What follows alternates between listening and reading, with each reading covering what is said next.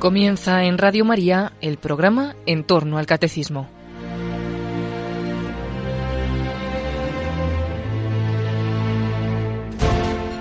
Como complemento a las catequesis sobre el Espíritu Santo que el padre Luis Fernando de Prada está exponiendo en su programa sobre el Catecismo de la Iglesia Católica, les estamos ofreciendo durante varios sábados unas reflexiones grabadas hace algunos años por el padre jesuita Luis María Mendizábal sobre el Espíritu Santo que Cristo nos quiere comunicar a todos.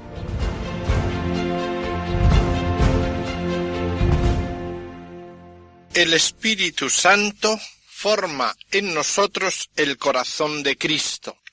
Hemos hablado del Espíritu Santo, Espíritu de Cristo y nuestro, e indicábamos esa unión progresiva, unión de amor que establece el Espíritu Santo y que Jesús pedía en la oración sacerdotal. Padre Santo, santifícalos en la verdad. Vamos a indicar hoy cómo ese Espíritu Santo forma en nosotros el corazón de Cristo. San Juan pone en labios de Jesús aquella promesa. El Espíritu Santo estará en vosotros. Y aquella otra matización estará con vosotros, indicando asistencia y ayuda, asistencia divina, que añade al ser en nosotros el actuar también con nosotros. La primera de esas actuaciones podemos verla en la formación en el cristiano del corazón de Cristo. El cristiano no sólo tiene el Espíritu Santo, es decir, no es que permanezca en él un corazón humano desordenado y junto a él la presencia del Espíritu Santo, sino que el Espíritu Santo va formando y modelando el corazón del hombre. Esto aparece en aquella palabra de San Pablo. Ha enviado el Espíritu de Hijo que clama Abba Padre, y el Espíritu da testimonio a nuestro Espíritu de que somos hijos de Dios. El Espíritu Santo da testimonio a nuestro Espíritu Vamos a tratar de iluminarlo un poco, cómo el Espíritu Santo forma en nosotros el corazón de Cristo. Luego, actúa guiando nuestra existencia. Por lo tanto, está con nosotros realizando una obra continua, porque como el Señor mismo dice de ese Espíritu, será otro paráclito, que estará con vosotros como paráclito. La palabra misma paráclito quiere indicar que es el que está junto a uno para asistirle, para ayudarle, para ser su abogado. El Paráclito, nos dice Jesús, estará en vosotros, dará testimonio de mí para que también vosotros deis testimonio. El Paráclito que estará con vosotros arguirá al mundo de pecado, de justicia y de condenación. El Paráclito que estará con vosotros os introducirá en la verdad integral el Paráclito me glorificará, estará con vosotros, os enseñará a orar, Él orará en vosotros. Hasta ahora no habéis pedido nada en mi nombre. Cuando venga el Paráclito, entonces pediréis en mi nombre y todo lo que pidiereis se os concederá. De modo que tenemos esa promesa de Jesús que se refiere a la acción del Espíritu Santo en nosotros. El Espíritu pues une, realiza ese misterio, que en sus momentos culminantes los veíamos descritos en las palabras elevadas de San Juan de la Cruz. El aspirar del aire, esa unión íntima, esa fusión de amor. Pero esa realidad de ese amor es al mismo tiempo activa. En todo amor, el amor comunicado hace a quien lo recibe internamente dócil a las orientaciones que vienen del amado, hace penetrante para ver el sentido amante de sus intervenciones. Y esto es lo que va a suceder también con el Espíritu Santo. En el caso del Espíritu Santo, estableciendo una unión íntima de amor, comunica sus dones, se manifiesta en sus frutos, distribuye sus carismas. Son tres aspectos distintos.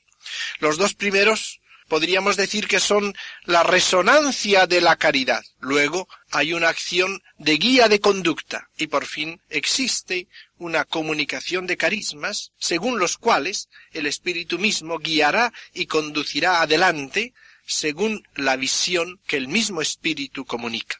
Vamos a tratar de indicar al menos brevemente estos aspectos. El Espíritu Santo trae un corazón nuevo, forma en nosotros un corazón nuevo que se nos da gratis. A veces sentimos nuestro corazón como deshecho, reparado infinitas veces, como un corazón ya desgastado. Y anhela uno lo que suele pasar a veces en las cosas materiales, que tiene uno un coche cuyo motor está desgastado, renovado en multitud de sus piezas, y llega el momento en que uno se decide y echa fuera ese motor y se pone un motor nuevo. Pues algo así sucede también en el corazón humano. El corazón desgastado anhela por un corazón nuevo, y este es el que el Espíritu Santo nos infunde, un corazón que se nos da gratis, porque el Espíritu Santo se llama don, porque es gratuito, y forma en nosotros un corazón nuevo, el don de ese corazón, que ha de renovar nuestra vida, nuestra oración y nuestra acción. Ese corazón nuevo que forma en nosotros es el corazón de Cristo, con una actitud filial hacia el Padre, fraterna hacia los hombres, abierta y universal hacia la creación entera. Y lo concede el Señor con una resonancia inmediata con los dones infusos que acompañan al don del Espíritu Santo. Se llaman dones, se llaman frutos. Suelen llamarse también espíritus, unción, frutos. Esos dones y frutos del Espíritu vienen a ser como una especie de resonancias, diríamos una especie de repercusión psicológica vital de la presencia plena del Espíritu Santo. Isaías los llama espíritus, cuando anuncia que el Espíritu del Señor desciende sobre el Mesías, espíritu de sabiduría, espíritu de temor. Nosotros los llamamos dones, a lo que Isaías llama espíritus.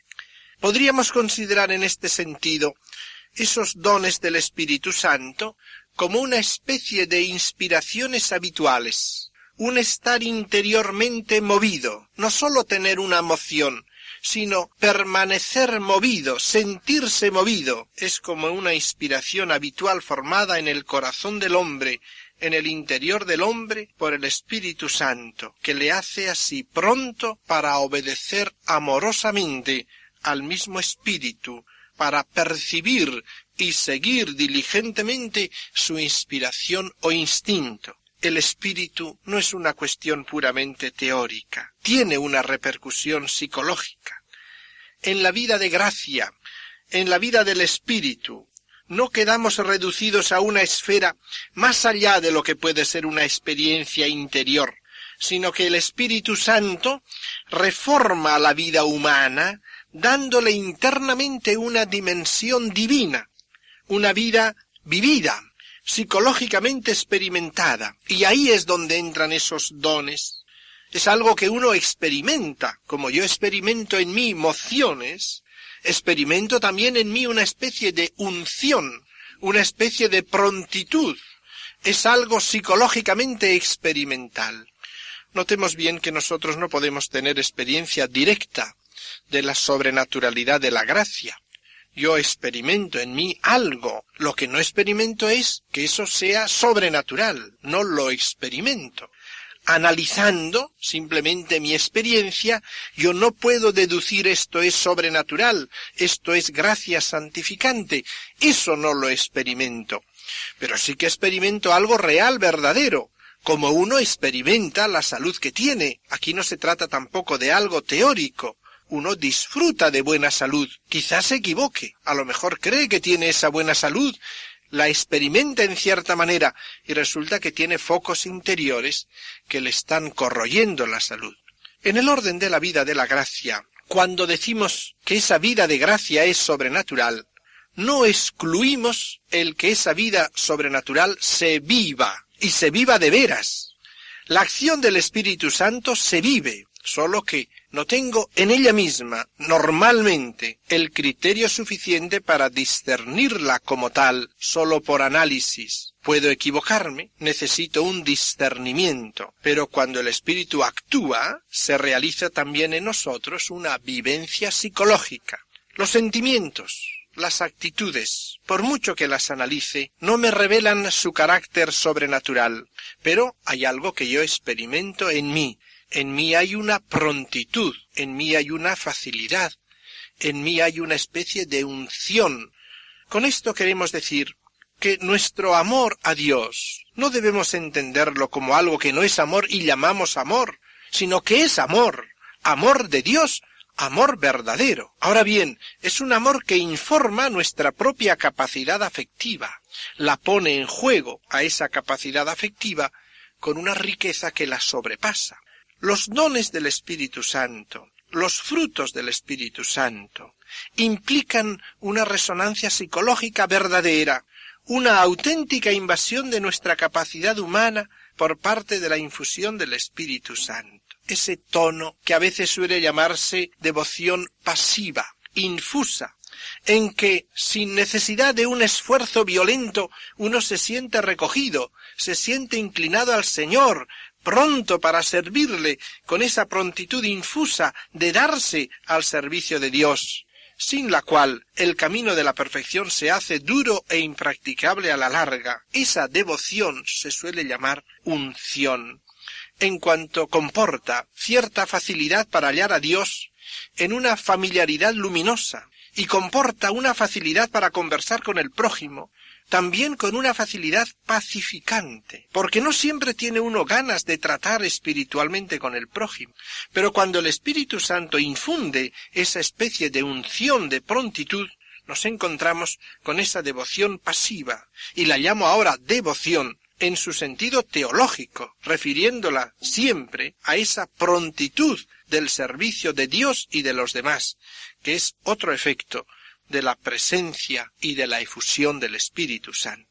Cuando esa actitud y ese estado pasivo, porque no lo he provocado yo, sino que está ahí, según la imagen de Santa Teresa, cuando describe cómo a veces los sentidos se recogen a la manera cuando el pastor silba y las ovejas se recogen, cuando esta devoción así pasiva, que recoge desde dentro nuestros sentidos, nuestras potencias, toca de manera notable a las facultades humanas, entonces suele sentirse una experiencia notable, fuerte, que precisamente solemos llamar consolación espiritual. Esta consolación se da, pues, cuando ese recogimiento, esa unción interior, nos toca de una manera notable.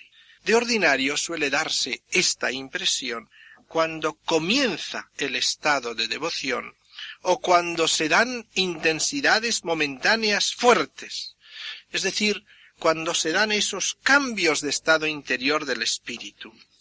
Pero cuando esa postura reina, pacífica, serena, pronta, mantenida, entonces parece que el hombre no la siente de una manera clamorosa, pero existe, le está moviendo, le está ungiendo, le facilita las cosas, las hace con prontitud, las secunda plenamente.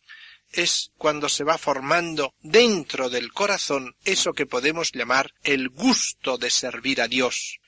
Viene a ser como una espontaneidad sencilla, es la unción del Espíritu ahí están actuando ya esos dones del Espíritu Santo en su manera pacífica y serena. Podemos, pues, decir que los dones del Espíritu son el mismo Espíritu, pero según los diversos aspectos bajo los cuales afecta la presencia del Espíritu a la realidad compleja del hombre, sobre todo considerando estos aspectos diversos según la mentalidad semítica, que son sabiduría, ciencia, corazón. Por eso se habla del don de inteligencia, sabiduría, ciencia, en el corazón del don de temor de Dios, de fortaleza, etc. Es lo que afecta a la estructura psicológica del hombre de la efusión del Espíritu Santo en la concepción semita, haciendo entender cómo el Espíritu Santo invade con su unción interior toda la realidad del hombre, le afecta, le llena, hasta la sensibilidad, hasta el mismo cuerpo viene como espiritualizado. Tiende a eso, al menos tiene una tendencia inicial que luego habrá que secundar. También esta realidad de los dones, como la intimidad de la presencia del Espíritu Santo, es progresiva y creciente. Cuando la caridad llega, de hecho, a la cumbre de la perfección, aparece característicamente enriquecida, notablemente enriquecida, con estos dones del Espíritu Santo. Por ejemplo, la descripción que nos presenta San Pablo de la caridad en el capítulo 13 de la carta primera a los Corintios, nos dice que la caridad es paciente, es benigna. La caridad todo lo soporta, todo lo aguanta. Está hablando evidentemente de la caridad perfecta, del dinamismo interno de la caridad perfecta. Y si uno compara esa caridad con esas características de benignidad, bondad, paciencia, aguante, esas características de la perfecta caridad, con lo que el mismo San Pablo dice en la carta a los Gálatas sobre los frutos del Espíritu Santo, que son bondad, cordialidad, benignidad, paciencia, mansedumbre, magnanimidad, alegría, se encuentra uno con que corresponden perfectamente que ese tono del espíritu, que se manifiesta en lo que llamamos frutos del espíritu, es, al fin y al cabo, la característica de una caridad perfecta. La caridad, conforme va creciendo por el Espíritu Santo que se nos ha dado, como dice la carta a los romanos, la caridad se ha difundido en nuestros corazones por el Espíritu Santo que se nos ha dado, va produciendo esos frutos, que son los frutos del Espíritu Santo. Esto es lo que viene a ser esa acción del Espíritu Santo, la actuación del Espíritu, la formación en nosotros del corazón de Cristo. Va poniendo en el hombre los sentimientos, las actitudes mismas de Cristo, va poniendo en nuestro corazón humano las actitudes y sentimientos del corazón de Cristo por la asistencia del Espíritu Santo. Los dones indican, primero, el enriquecimiento interior don de sabiduría, don de inteligencia. En cambio, los frutos se refieren más bien al enriquecimiento de nuestra actitud de proyección social. Es la cordialidad, es la benignidad, es la bondad, la comprensión, etc. Se refieren a esa proyección social. Vamos a indicar brevemente lo que estos dones y frutos traen consigo en nuestra vida. Creo que conviene recordar con otras fórmulas lo que es esa realidad de los dones y frutos, porque en el fondo de cuanto vamos a decir están las descripciones que conocemos ya por definición, pero sucede a veces que, habiéndolas conocido por la definición del catecismo, resulta que cuando las encontramos en la vida no las reconocemos porque no creemos que eso sea algo que pueda decir en nuestra vida una realidad experimental y no reconocemos los dones del Espíritu Santo que sin duda el Señor nos ha dado a nosotros y seguimos pensando con una especie de construcción teatral que los dones del Espíritu existen pero no se sabe dónde. Son cosas extrañas, definidas en la doctrina cristiana, pero que deben ser para algunos seres raros que no sabe uno dónde estarán, si no es quizás en los santos canonizados por la Iglesia. El Espíritu se nos da a todos. Los dones y los frutos del Espíritu los recibimos todos. Por eso es bueno reconocerlos, para captarlos como realidad verdadera en nuestra vida que experimentamos en nuestra propia existencia. Decíamos que esos dones, llamados también espíritus, realizan la obra del Espíritu Santo en nosotros.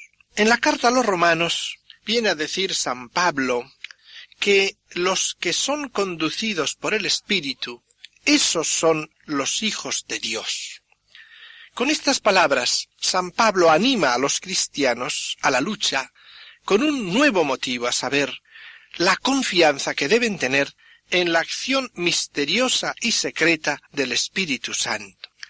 Ciertamente, cada uno de nosotros tiene que irse abriendo camino en la vida, pero quiere recordar San Pablo que el gran guía de nuestra existencia es el Espíritu Santo, el gran guía de la existencia cristiana, hasta tal punto que el Espíritu Santo ejerce un influjo eficaz sobre aquellos en quienes habita y que no le oponen la resistencia de la carne, sino que libremente, cordialmente, dócilmente se someten a él. Y cuando uno llega a dejarse guiar por el Espíritu, entonces actúa como verdadero Hijo de Dios. No basta simplemente haber recibido el bautismo y en él al Espíritu Santo, que es verdad, ni basta estar simplemente en gracia para ser llamado Hijo de Dios según la bienaventuranza evangélica, es decir, para que seamos contados entre los que viven en imitación filial del Padre del cielo, perfectos como el Padre que está en el cielo, que ese es el verdadero Hijo de Dios. Tal es el guiado por el Espíritu. No pretende pues San Pablo negar la filiación que ya existe por el bautismo, pero quiere decir que característicamente verdadero Hijo de Dios, Él es el que es conducido por el Espíritu de Dios. ¿Qué lleva esto consigo? Pues la necesidad de dejarse conducir por la fidelidad a la gracia, la cual gracia es la que tiene que ir ordenando el fondo del corazón, llevándole a la mortificación de los deseos carnales, que como dice el mismo San Pablo, militan contra el espíritu. Y nos encontramos con esa gran realidad interior. Hay en nosotros, como tantas veces lo repite San Pablo, carne y espíritu, y los deseos del espíritu se oponen a los deseos de la carne, y los deseos de la carne se oponen a los deseos del espíritu. Y aquí notamos una primera indicación fundamental, que lo que llamamos espontaneidad es un término muy peligroso para nosotros, porque la carne tiene su espontaneidad y el espíritu tiene su espontaneidad. Y la espontaneidad del espíritu es violencia para la carne. Y esto es lo que requiere de nosotros un discernimiento para ver de dónde sale la espontaneidad que en este momento me impulsa. La moción interior de la gracia es necesaria para el comienzo de la fe, para la perseverancia, para el crecimiento espiritual. En este sentido al menos es necesario a todo cristiano la fidelidad al Espíritu, fidelidad a la gracia. Pero sin duda San Pablo al decir que los que son conducidos por el Espíritu son hijos de Dios. Habla de una inspiración del Espíritu Santo, porque parece necesario, para llegar a una vida auténticamente madura y adulta, ir más allá de la simple acción razonable bajo la acción del Espíritu, hasta llegar a esas mociones que se llaman inspiraciones o instintos del Espíritu Santo. Es decir, es necesaria la docilidad interior a esas mociones del Espíritu, a las cuales nos disponen los dones del Espíritu Santo.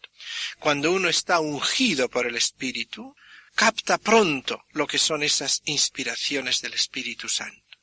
Toda la vida espiritual, de hecho, gira en torno a la presencia de la gracia de Dios en nosotros, aun cuando no la podemos distinguir específicamente como acción de Dios, pero tiene una presencia experimental que hay que discernir y que hay que atribuir a su verdadero principio.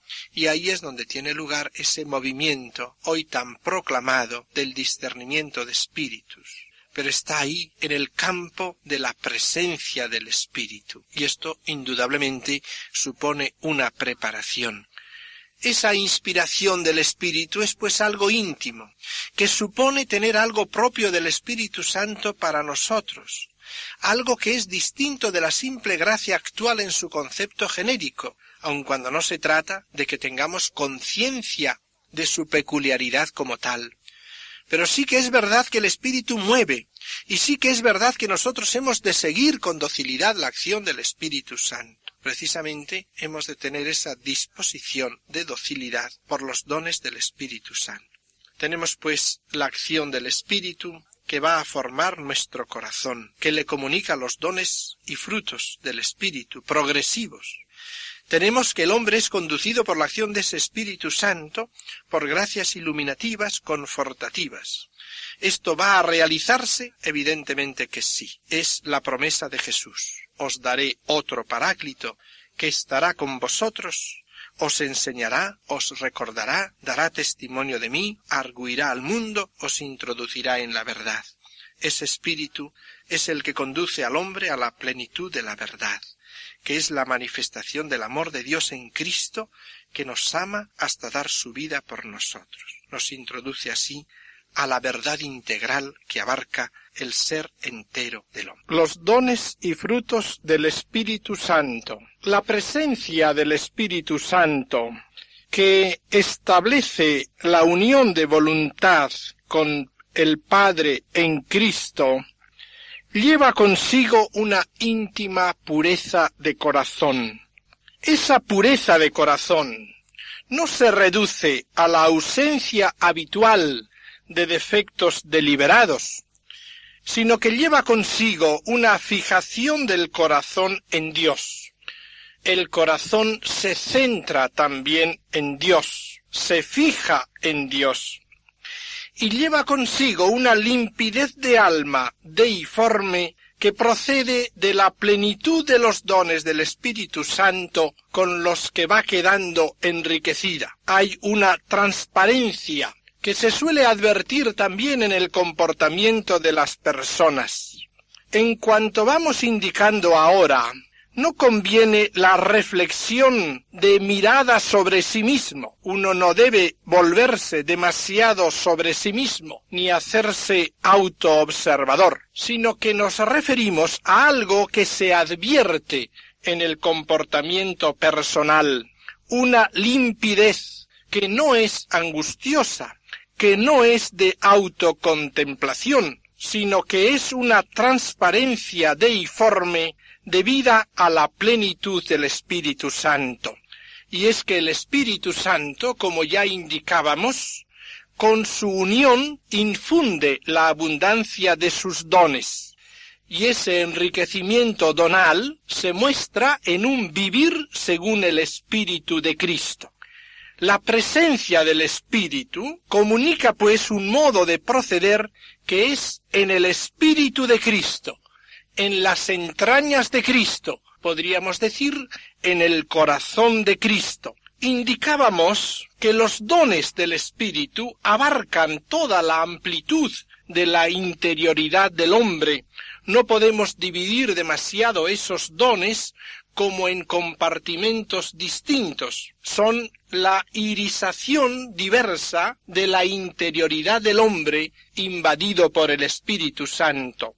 Iluminan esa interioridad, la encienden, la enfervorizan, de modo que la persona cristiana por la presencia del Espíritu, adquiere primero un gusto de las cosas de Dios y de Dios mismo. Es lo que llamamos el don de sabiduría, el gusto de las cosas de Dios, el gusto de Dios.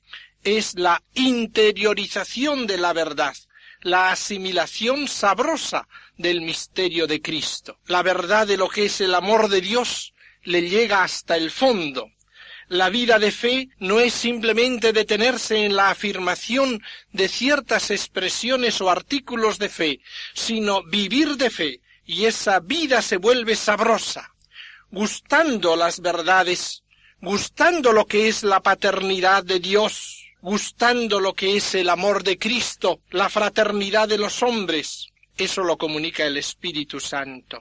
Y con esto, como está abierto, está dispuesto, está pronto a toda iluminación en ese sentido, recibe también las iluminaciones concretas con las que se aclaran las proposiciones que puedan sugerirse en la realización de estas dimensiones de la fe. Gusta, en efecto, lo que es el amor redentor, gusta las diversas verdades del contenido de la fe. El Espíritu Santo se nos da para que vivamos integralmente, de una manera auténticamente humana todas las verdades de la fe. Es el gusto, la fruición de la salud plena, la visión cristiana de la existencia como algo que se saborea, que se paladea, la realidad maravillosa de la redención como misterio del amor de Cristo.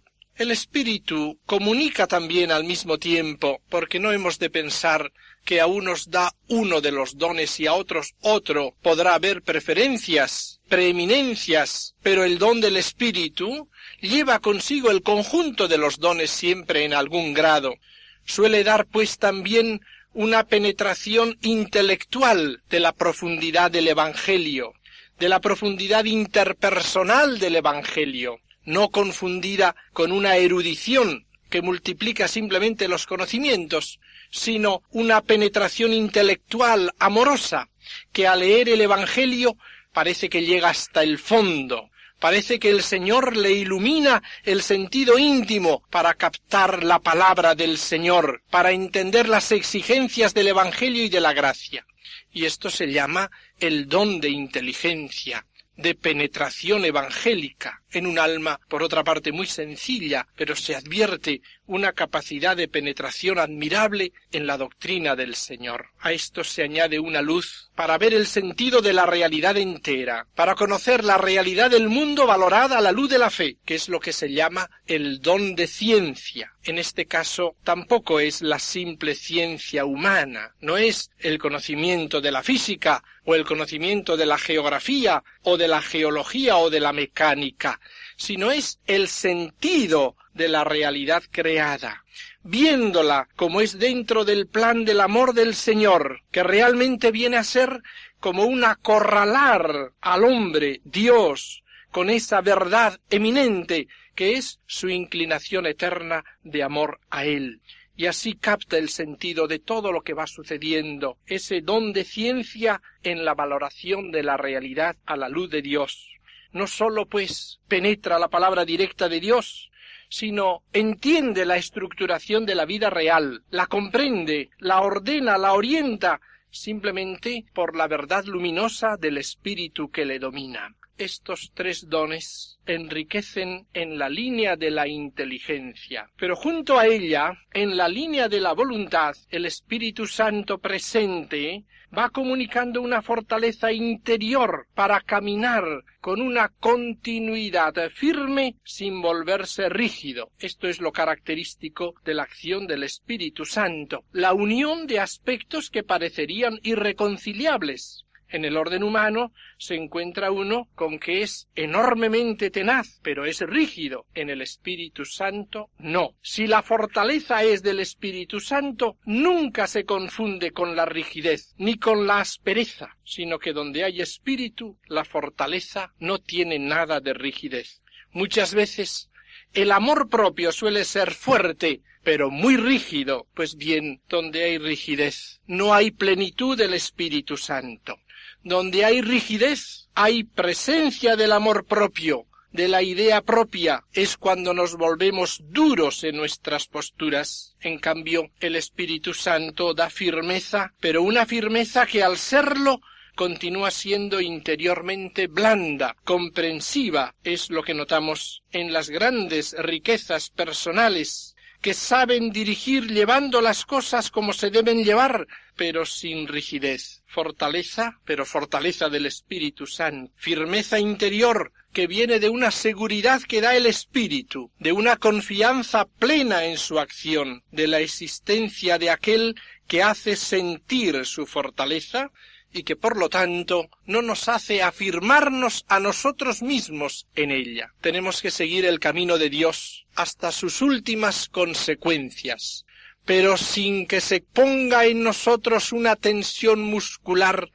propia de quien está realizando él mismo su línea personal y que muchas veces en el fondo delata una cierta inseguridad que es la que nos hace ser violentos. Aquí no, aquí es un caminar firme, sereno, el don de la fortaleza, para que con la sencillez propia del Espíritu Santo y con una humildad profunda, llena de temor y de respeto, que es otro de los dones del Espíritu Santo, llena de temor y de respeto amoroso hacia Dios, continúe su camino de docilidad a la gracia. Firmeza, pues, de quien nunca se siente autosuficiente y de quien nunca pone el carácter de soberbia que acompaña a la firmeza no infundida por el Espíritu Santo. Por ejemplo, cuando el hombre en un momento se gloría de que no tiene miedo a nadie, de que a él no le importa nada de nadie, que lo único que le importa es ser fiel a Dios, podríamos decir bien pronto que esa actitud no es del Espíritu Santo. El Espíritu Santo no infunde esa postura. El Espíritu Santo suele inspirar más bien esta otra actitud. A mí me importan mucho los demás. A mí me gustaría poder agradar a todos, pero soy dócil al Espíritu Santo. Esta es la actitud humilde, la actitud dócil, nunca autosuficiente. Por eso se llega a lo largo de este camino a esos matices que constituyen la vida cristiana y que forman una especie de resplandor de la presencia de Dios de transparencia, que es lo que el Espíritu Santo va formando en nuestro corazón. Es un respeto que se sigue teniendo hacia los demás, unido a una estima en el gozo interior de desear el bien de todos, de servir en lo posible a todos, pero que siempre mantiene la docilidad continua a la acción de la gracia y al agrado de Dios. También la infusión del Espíritu Santo se irradia en el campo de la prudencia, es el saber aconsejar, es el saber dudar, es el saber ser humilde, el saber aconsejarse, el saber preguntar a otros no por estar sujeto a las variabilidades de cada uno de aquellos a quienes encontramos, ni estar pendiente precisamente del enjuiciamiento de la masa, sino porque tiene conciencia, por esa luz del Espíritu Santo, de que muchas veces Él nos habla a través de los que tenemos alrededor de nosotros. Por eso esa presencia del Espíritu nos lleva a estar siempre abiertos en actitud de aprendizaje respecto de quien quiere continuar conformándose a la voluntad del Señor y continuamente aparece dispuesto a recibirla de labios de cualquiera a través del cual puede manifestarse el Espíritu Santo. De ahí pues una prontitud para saber aconsejarse, para saber recurrir al parecer de los demás con humildad. Esto es la obra del Espíritu Santo. Es la atención humilde a la palabra justa de los demás, porque busca cuantos medios Dios ha puesto a su disposición, e incluso, y aquí tocamos una actitud suprema, fruto del Espíritu Santo, que es lo más alto, lo más delicado de esta prudencia, saber que el Espíritu Santo muchas veces nos puede hablar a través de los que disienten de nosotros por lo tanto, no es una postura fruto del Espíritu Santo la cerrazón áspera ante los pareceres divergentes de quienes disienten de nosotros. Muchas veces el Espíritu Santo nos habla a través de ellos, y si tuviéramos la humildad de abrir nuestros oídos a quienes disienten de nosotros, quizás seríamos capaces de percibir en sus palabras la voluntad de Dios que nos habla. Pero naturalmente esto supone una docilidad, que no es quedarse con las manos atadas a lo que el otro dice, pero sí es una actitud blanda, dispuesta a aceptar, que se pregunta primero ¿No será que hay en eso que se me dice algún signo de la voluntad de Dios? ¿No hay en esas palabras que disienten de las mías algo que a mí se me pasa por alto y que debo analizar y repensar.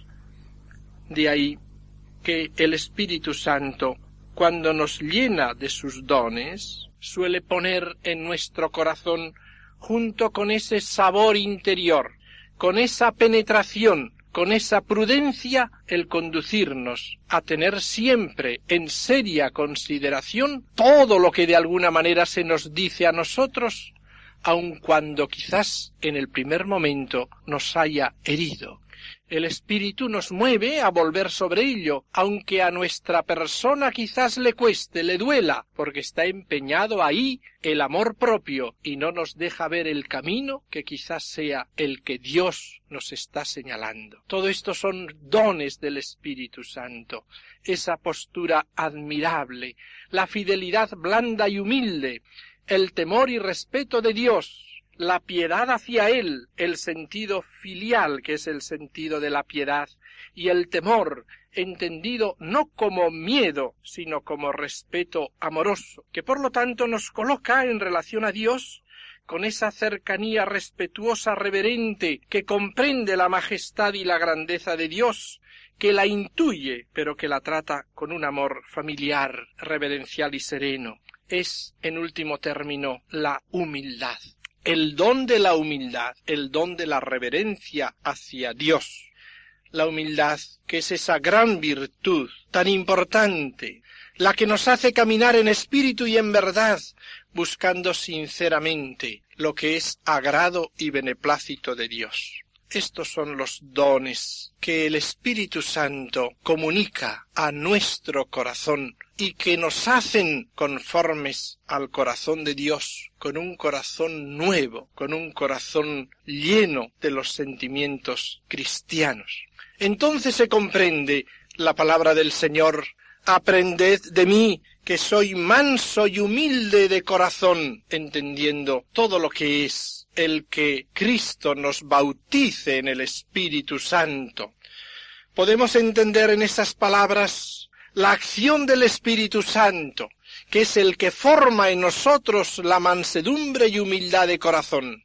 Son pues dones, o si queremos, el don del Espíritu Santo, con las irisaciones que produce en la interioridad del Espíritu, con esos matices ya indicados de sabor, penetración, inteligencia, firmeza, prudencia, temor, humildad. Todo ese conjunto entra en el corazón del hombre. Por eso se llama unción del Espíritu Santo, porque es como un aceite que penetra todo, que lo reblandece, que lo deja como envuelto, como empapado en ese ambiente de docilidad, de estar en las manos de Dios, de sentirse al servicio de los demás. Y de ahí procederán los frutos que produce ese Espíritu Santo. Es la gran pureza que el Señor quiere establecer en nuestro corazón es la pureza eminente que sólo procede de la presencia del Espíritu Santo. Decía el famoso autor espiritual casiano en su primera colación de donde se comprueba claramente que la perfección no consiste simplemente en la desnudez o privación de todas las riquezas, ni simplemente en rechazar las dignidades, si es que no está presente aquella caridad cuyas partes describe el apóstol y que consiste en la sola pureza del corazón, en esa transparencia de que acabamos de tratar. Porque, ¿qué otra cosa es no tener celos, no hincharse, no irritarse, no buscar sus propios intereses, no gozarse sobre la iniquidad, no pensar el mal y las demás cosas que allí dice San Pablo, sino ofrecer siempre a Dios un corazón perfecto y limpísimo y custodiarlo intacto de todas las perturbaciones. O sea que, como recalca este gran autor clásico, el negarse, el renunciarse, ese ímpetu de la voluntad no es la perfección, tiene que ser la caridad, es decir, esa unión con el Señor que exige esa negación, pero que es fruto de la presencia del Espíritu Santo, que es preparado por el amor de Dios, todo eso en el fondo no es más que o una preparación con el deseo de que llegue la perfección o una expresión de la exigencia del amor, pero tiene que llegar a ese corazón limpio, transparente, que es el de la plenitud de esos dones que trae a nuestro corazón el Espíritu Santo. De ahí los frutos que produce ese mismo Espíritu, el comportamiento, las obras. Hemos de fijarnos no en la materialidad de las obras, sino en la calidad del comportamiento que se deriva de esa comunicación del Espíritu Santo. Y es algo que también se percibe. Decía el Señor a los apóstoles, al Espíritu Santo lo conocéis, porque lo habéis visto, porque está junto a vosotros, y se refería sin duda a la presencia del Espíritu Santo en él que se manifestaba en toda su conversación y en todo su comportamiento.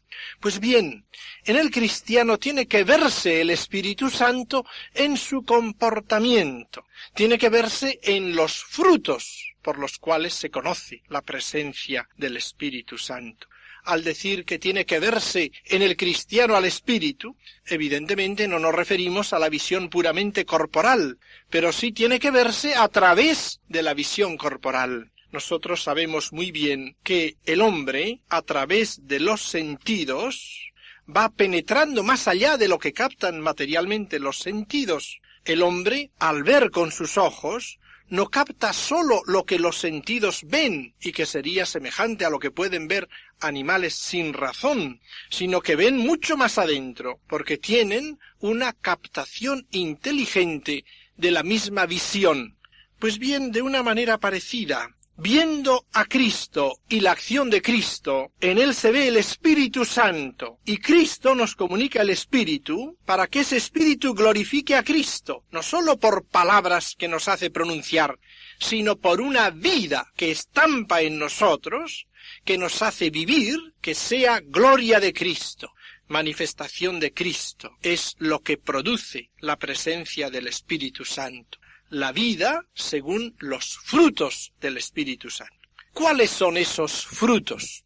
El hombre, lleno así del Espíritu, inflamado por el Espíritu, se proyecta al mundo por un modo de proceder propio del Espíritu Santo. Esos frutos vienen a ser, pues, como la proyección en la actitud social de la plenitud del Espíritu. San Pablo enumera entre esos frutos en la carta a los Gálatas, en el capítulo quinto, la caridad, bondad, benignidad, paciencia, gozo, mansedumbre. Si nos fijamos, estos frutos tienen un carácter eminentemente social. Se refieren al comportamiento del cristiano en la vida de relación con los demás. Cordialidad, bondad, benignidad, mansedumbre, paciencia.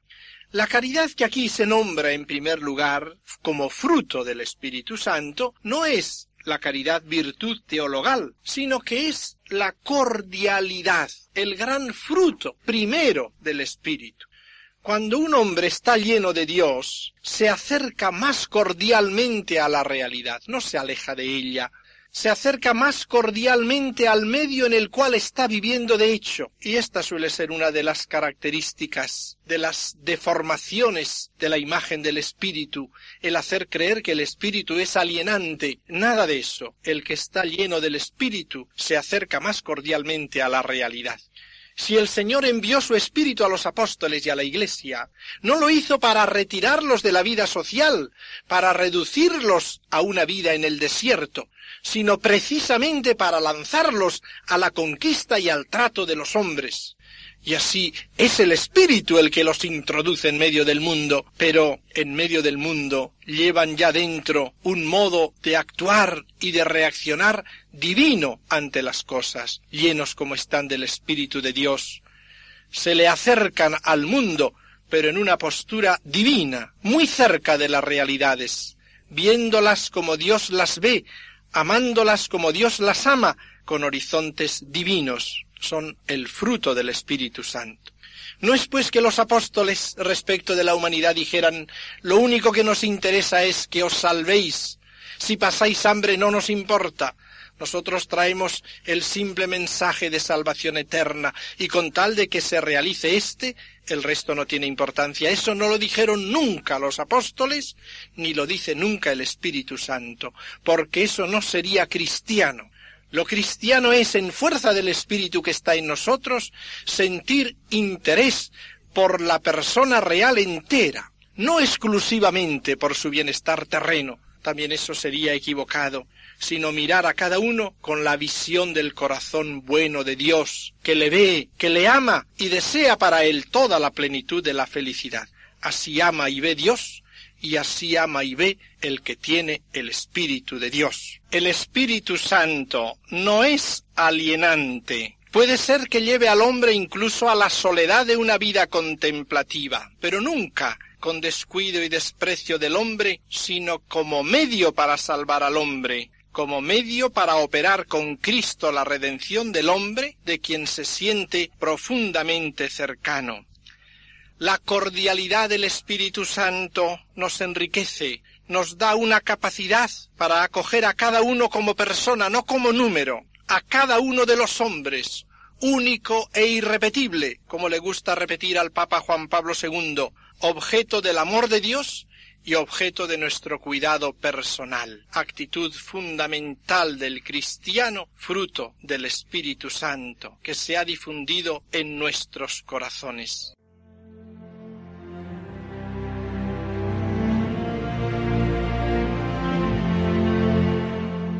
Finaliza en Radio María el programa en torno al catecismo para complementar las catequesis sobre el Espíritu Santo que el padre Luis Fernando de Prada está exponiendo en su programa sobre el catecismo de la Iglesia Católica. Les estamos ofreciendo en varios sábados unas reflexiones grabadas hace algunos años por el padre jesuita Luis María Mendizábal sobre el Espíritu Santo.